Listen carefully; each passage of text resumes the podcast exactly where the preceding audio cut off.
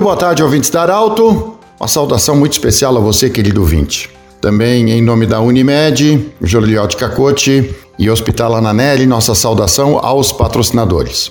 Bom, hoje nós temos a honra e a alegria de estar em contato com o senhor Lucas Leon Rubinger Júnior.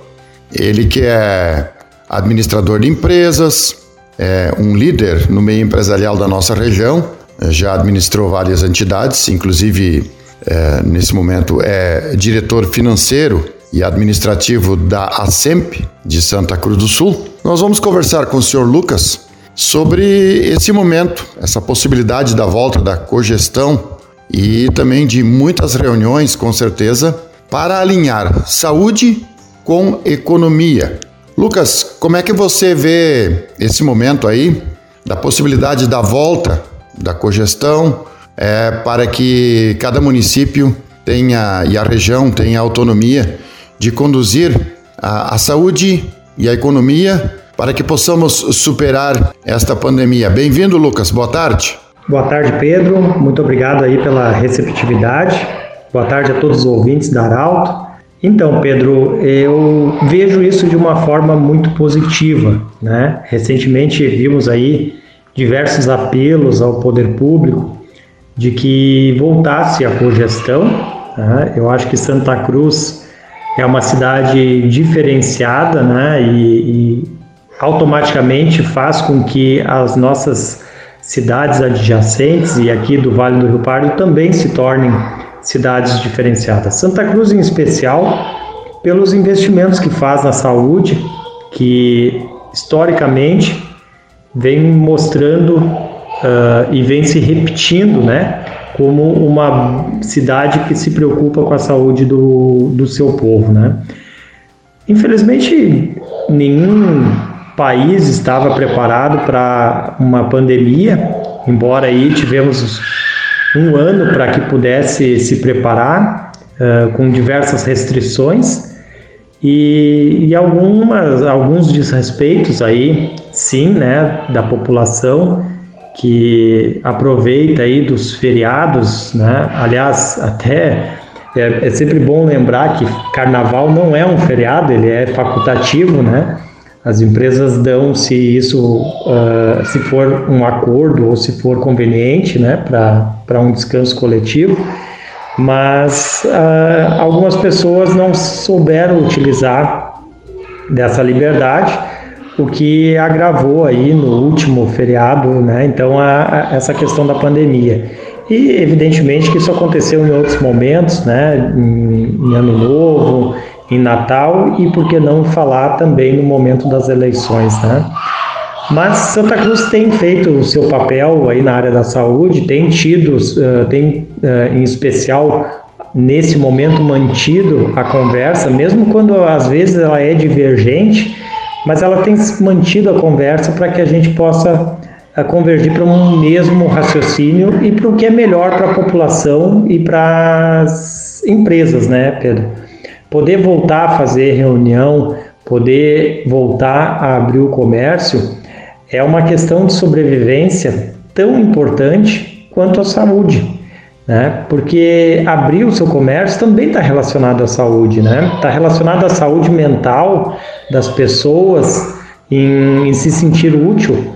Né? Eu já ouvi de empresários que eles não querem o, o auxílio emergencial, eles querem trabalhar, querem poder gerar o seu próprio rendimento. E eu diria que esse é um pensamento uh, da maioria esmagadora dos empresários. Eles querem poder trabalhar gerar o seu sustento. Quando eu falo empresários, eu não estou falando do empresário rico que emprega 10, 20, 1 milhão de pessoas.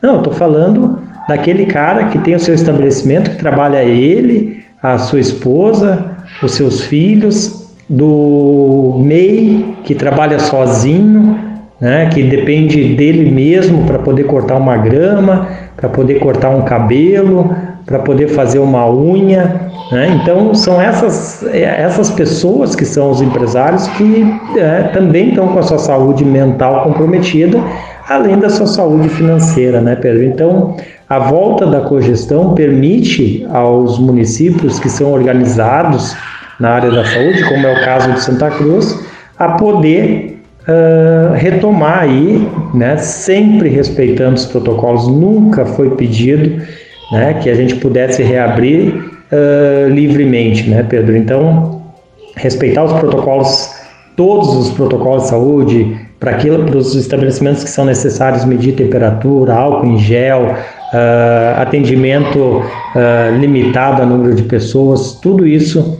uh, todos os empresários vão respeitar e querem respeitar, porque o comércio não quer ser o culpado aí de um agravamento. Aliás, todos entendemos que o comércio não é o culpado do agravamento da pandemia, né, Pedro? Lucas, você como uma, uma liderança e como administrador de, de empresa também, como é que você avalia esse momento em que a gente pode perceber eh, que muitas reuniões estão acontecendo e as entidades todas estão, digamos assim, é, compartilhando de ideias e construindo ideias de forma coletiva, ou seja, todos alinhando um, uma única ideia para superar, primeiramente, é, salvar vidas, é, blindar a saúde das pessoas e, ao mesmo tempo, também salvar empregos e conduzir a economia com segurança e com superação. Como é que você avalia esse momento em que as entidades estão se conversando e alinhando uma ideia para sair e superar essa crise? Muito bem colocado, Pedro, e até te agradeço por essa pergunta aí e por me dar a oportunidade de falar sobre isso. Não existe outra saída para essa pandemia e para uma solução né, em que possa contemplar todas as partes, senão o diálogo. Né? Hoje existe uma grande divisão aí dos que são acham que tem que ser pró-vacina e manifestação pró-vacina.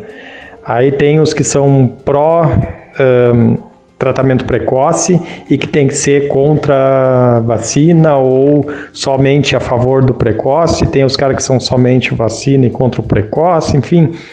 É um, uma, uma divisão uh, que eu diria assim, muito mais política do que racional.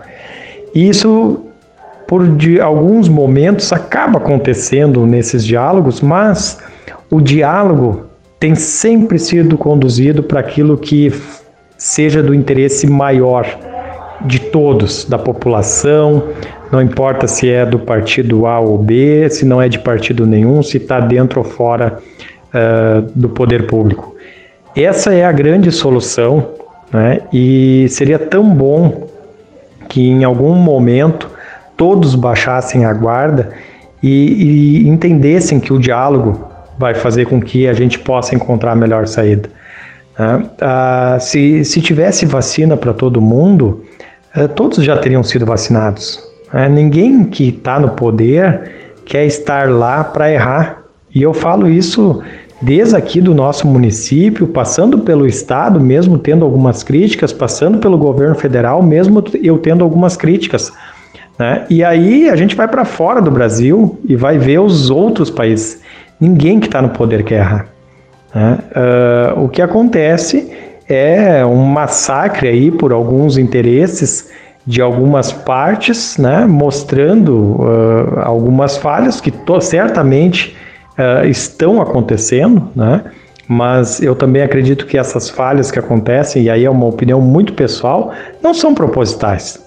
Né? Ninguém vai fazer algo pensando em matar alguém, né? Ainda mais sendo político, que na grande maioria deles uh, pensam aí numa sucessão, né, ou até mesmo numa reeleição.